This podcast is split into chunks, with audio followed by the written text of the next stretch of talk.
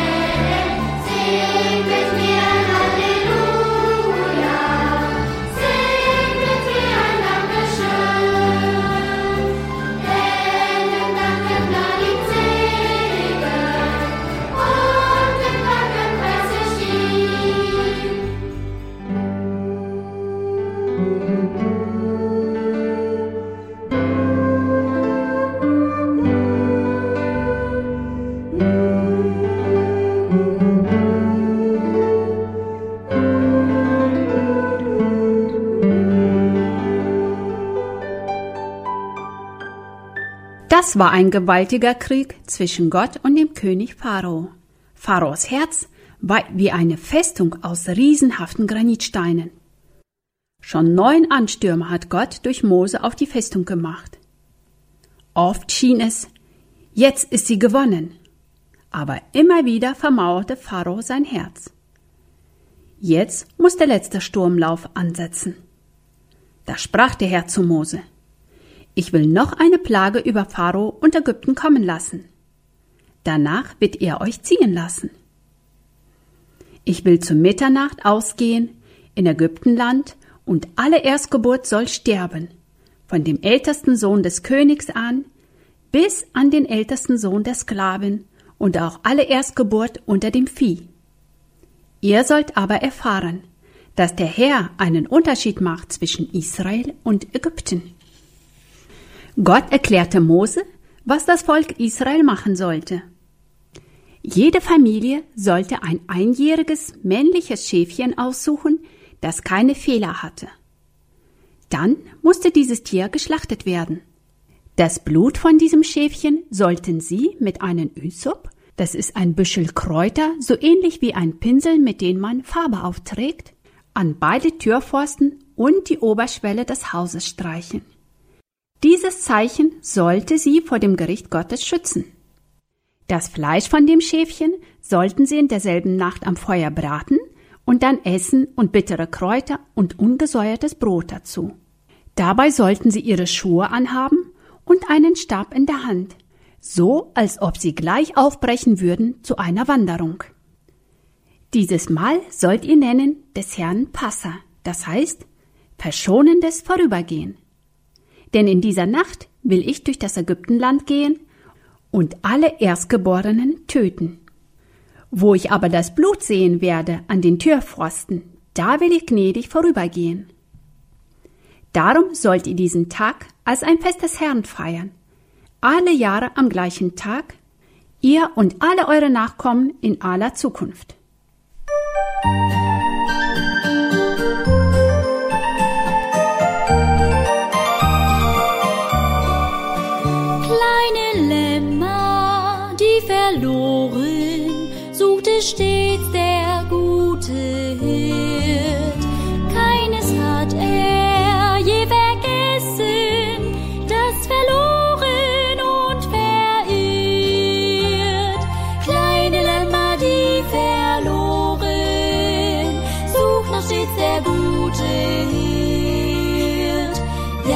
Ruft sie alle, alle, obwohl jedes kommen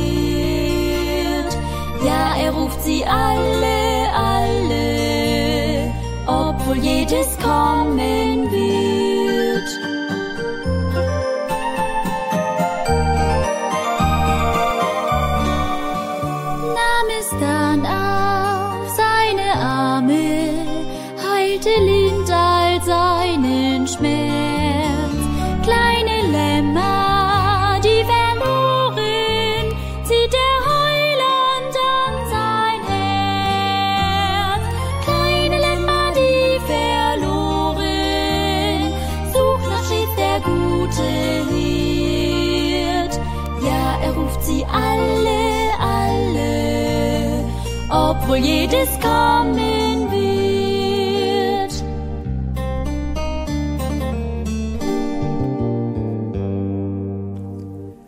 Rot färbte das Abendrot den Himmel.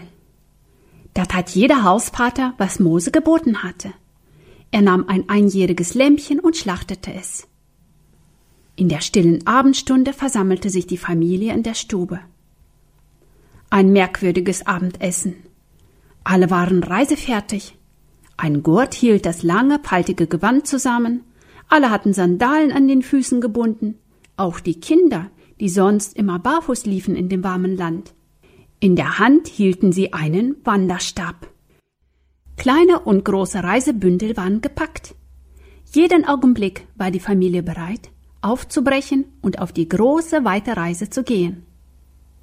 Da würden wir sicherlich sagen, ihr guten Leute, wer hat euch gesagt, dass dies das letzte Abendessen sei in Ägyptenland? Noch hat der Pharao kein Erlaubnis gegeben zur Abreise. Wisst ihr nicht mehr, wie er Mose und Aaron weggeschickt hat voller Zorn, dass ihr mir nicht mehr unter die Augen kommt? Nur Geduld.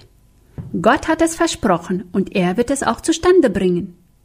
Im festen Glauben an Gottes Versprechen sollten sie dieses alles tun. Um Mitternacht ging Gott durch das Land Ägypten und vollzog die Plage, die er angekündigt hatte. In jedem Haus der Ägypter starb der älteste Sohn. Der Herr ging auch durch die Straßen der Israeliten. Er schaute jeden Türrahmen an.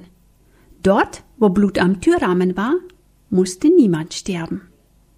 Er sah nämlich, dass hier ein unschuldiges Schäfchen gestorben war, damit die Menschen am Leben bleiben.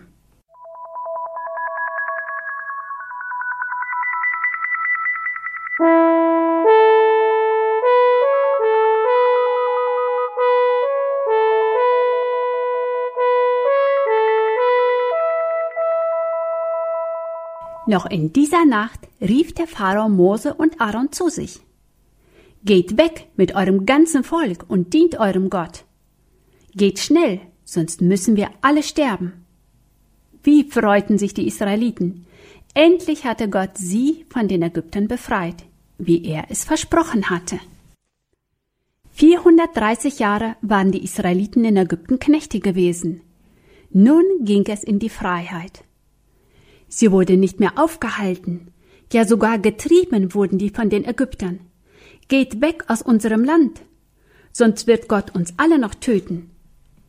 Dann gaben sie ihnen Silber und Gold und schöne Kleider. Wie freute sich das Volk Israel, als es endlich das Land seiner Knechtschaft verlassen konnte. So lange hatten sie sehnsüchtig darauf gewartet. Sie waren nun keine Sklaven der Ägypter mehr. Gott hatte ihr Bitten erhört und sie befreit. Alle israelitischen Familien gingen aus ihren Häusern in Ägypten weg. Sie nahmen auch ihr ganzes Vieh mit. Das war ein gewaltiger Zug, als die Kinder Israel Ägyptenland verließen. Eine Riesenreisegesellschaft. Alleine die Männer zählten 600.000. Dazu kamen noch die Frauen und Kinder. Das Volk Israel wusste nicht, wie lange die Reise dauern würde. Die Israeliten hatten das Land, in das sie gehen sollten, noch nie gesehen. Auch der Weg war ihnen nicht bekannt. Sie wussten nur, dass Gott sie führen würde. Und Gott führte sie wirklich. Er führte sie selber. Sobald die Kinder Israel das bekannte Land verließen, sahen sie vor sich eine helle, glänzende Wolke, wie eine hohe Säule. Die schwebte von ihnen her. Des Nachts aber fing sie an zu glühen, wie Feuer, so dass ihr ganzer Weg beleuchtet war. Das war das Zeichen, dass Gottes Engel voranging. Auf dem Weg, den Gott ihnen zeigte, kamen die Israeliten zum Schilfmeer oder auch Rotes Meer genannt. Sie schlugen ihre Zelte am Ufer des Meeres auf. Hier warteten sie, bis Gott ihnen den Weg zeigen würde.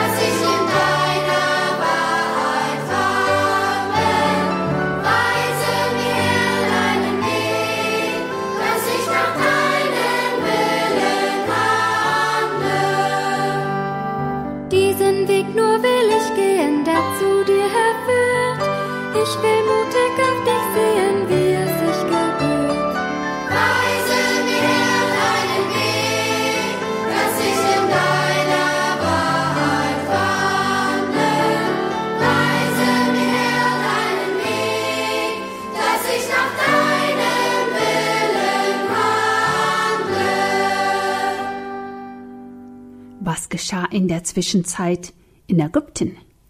Kaum waren die Kinder Israel fort, so wurde das Herz Pharaos und seiner Knechte wie verwandelt.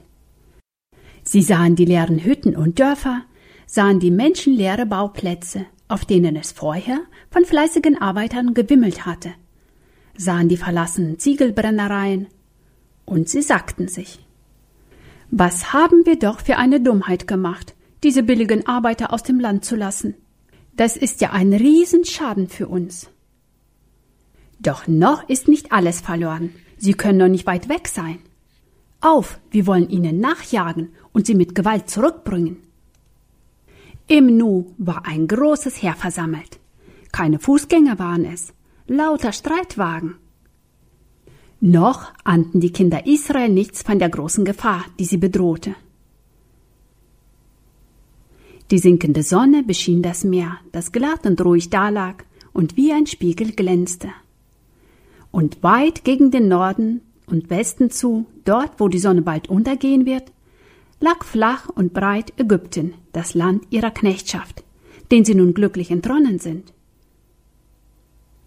Aber was steigt dort in der Ferne für eine Wolke auf? Soll es Regen geben? Nein, das ist keine Regenwolke.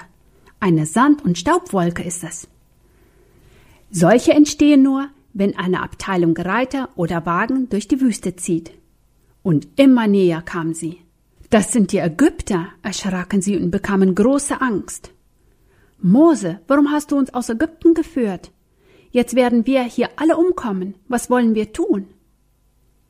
Mose beruhigte sie. Habt keine Angst. Ihr müsst nichts tun. Schaut einfach zu, wie Gott euch helfen wird. Gott befahl Mose, strecke deinen Stab über das Meer aus. Mose gehorchte. Da teilte sich das Wasser, und das Volk Israel konnte auf dem Trocknen hindurchgehen, und das Wasser stand wie eine Mauer zu beiden Seiten. Die Ägypter jagten den Israeliten nach, mitten ins Meer hinein. Da streckte Mose wieder seinen Stab aus. Das Wasser kam zurück und die Verfolger ertranken darin. So hatte Gott das Volk Israel endgültig von den Ägyptern gerettet. Oben auf den anderen Ufer stand das Volk und sah, wie unten das Meer die Leichname der Ägypter ans Meer schwemmte, vor denen sie sich gestern noch so sehr gefürchtet hatten. Nicht einer der Feinde war entronnen, nicht einer von Israel war verloren. Was für einen herrlichen, allmächtigen Gott haben sie doch. Wie gewaltig und schrecklich ist er gegen seine Feinde. Wie gütig und hilfreich gegen sein Volk. Wo die Not am größten, da war Gottes Hilfe am nächsten. Diesem Gott wollen wir gehören und wollen ihm fortan vertrauen, ihm gehorchen. Und Mose dichtete dem Herrn ein Lied und die Kinder Israels sangen es. Und Miriam, die Schwester Moses, nahm eine Handpauke und sang mit den Frauen. Groß ist Gott und erhaben ist er. Rosse und Wagen stürzte er ins Meer. Lange noch schallte das Lied über das Meer hinaus. Das war der große Tag, an dem der Herr seine Herrlichkeit offenbarte. Dir, Herr, ist niemand gleich. Du bist groß und dein Name ist groß. Du kannst es mit der Tat beweisen. Jeremia 10, Vers 6. Und im Psalm 145, Vers 20 heißt es, Der Herr behütet alle, die ihn lieben, und wird vertilgen alle Gottlosen.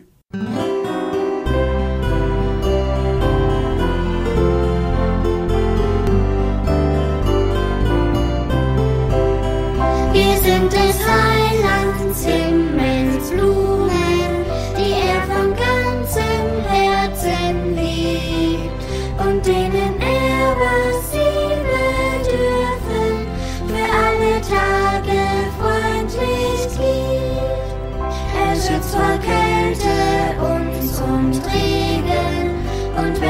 wenn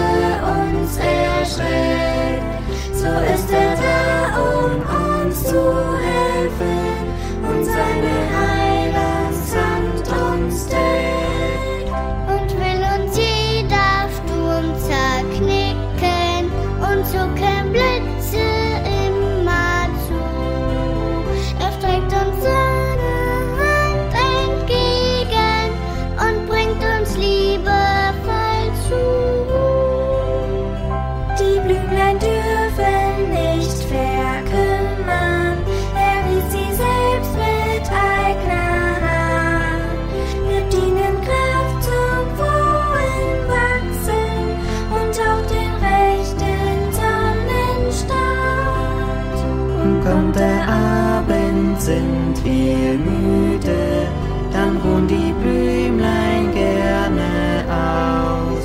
Und an dem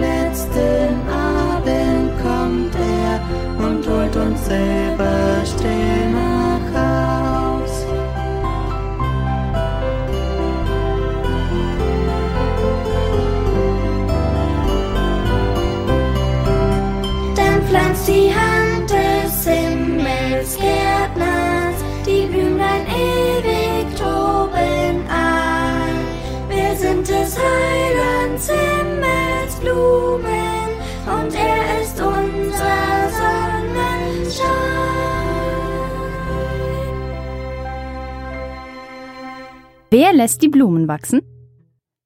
Für Lisa ist heute ein besonderer Tag.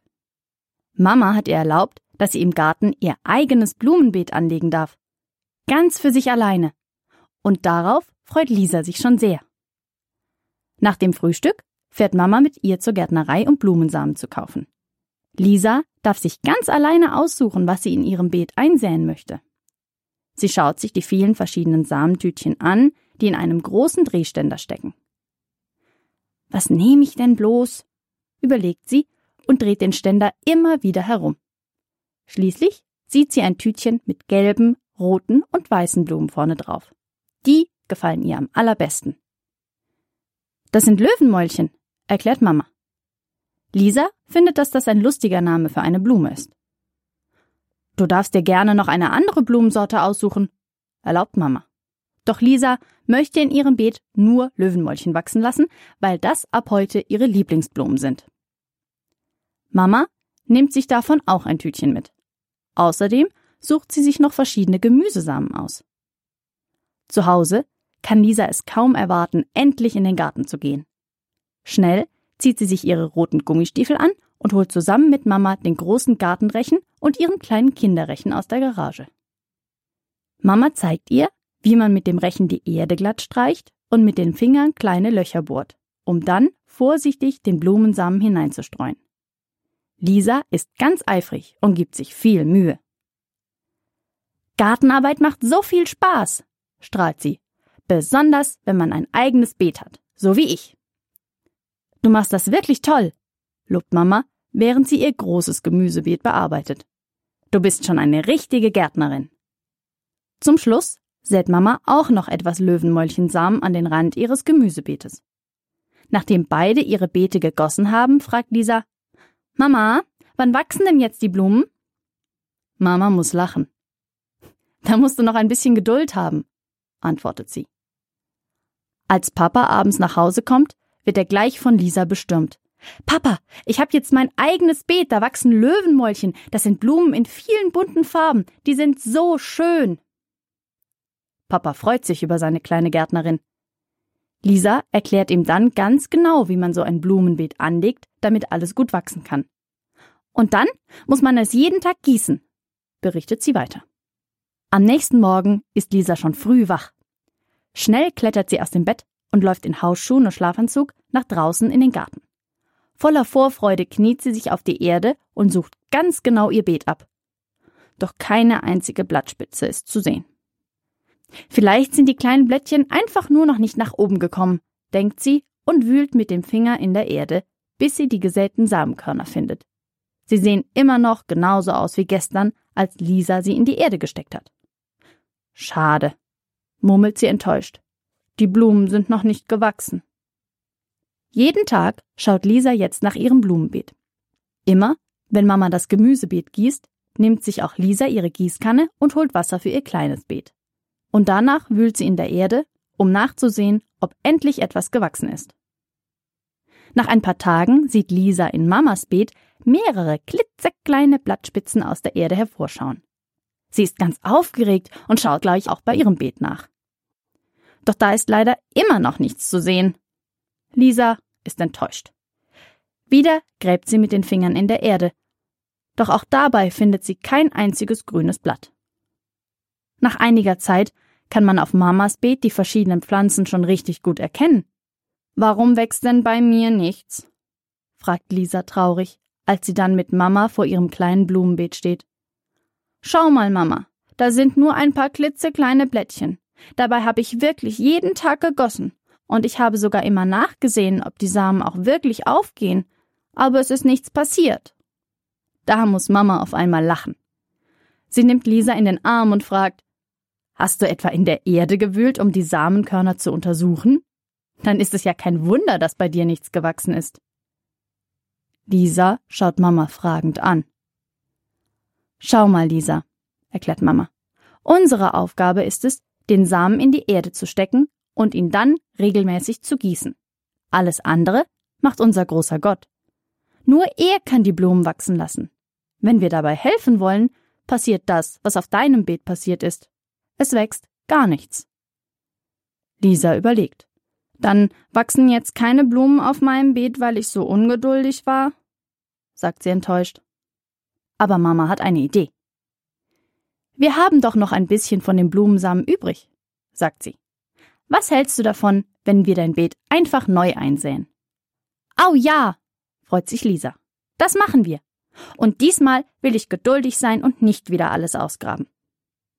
Und tatsächlich. Im Sommer hat Lisa ihr kleines Blumenbeet voll mit gelben, roten und weißen Löwenmäulchenblumen. Danke Gott, betet sie. Danke, dass du die Blumen wachsen lässt.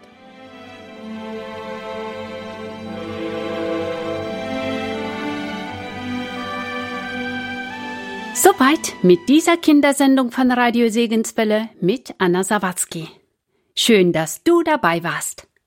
Du hast vieles gehört und ich wünsche, dass du darüber nachdenkst und es auch anwendest. Ich lade dich ein, wieder einzuschalten, denn morgen gibt es wieder eine Kindersendung mit spannenden Geschichten. Sei dabei und lade auch deine Freunde dazu ein.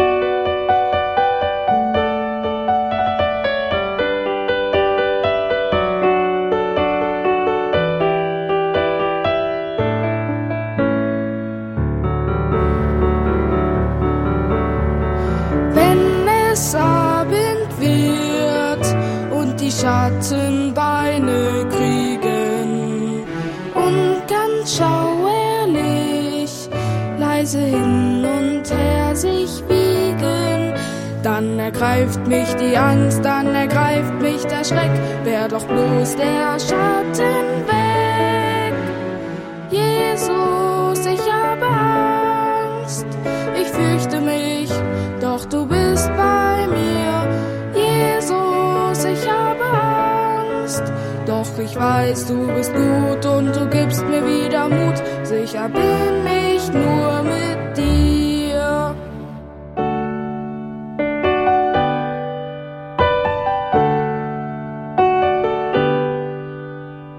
Wenn es Abend wird und die Schatten Hände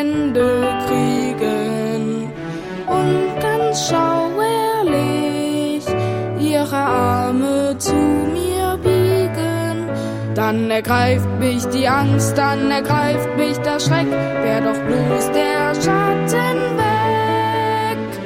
Jesus, ich habe Angst, ich fürchte mich, doch du bist bei mir. Jesus, ich habe Angst, doch ich weiß, du bist gut und du gibst mir wieder Mut. Sicher bin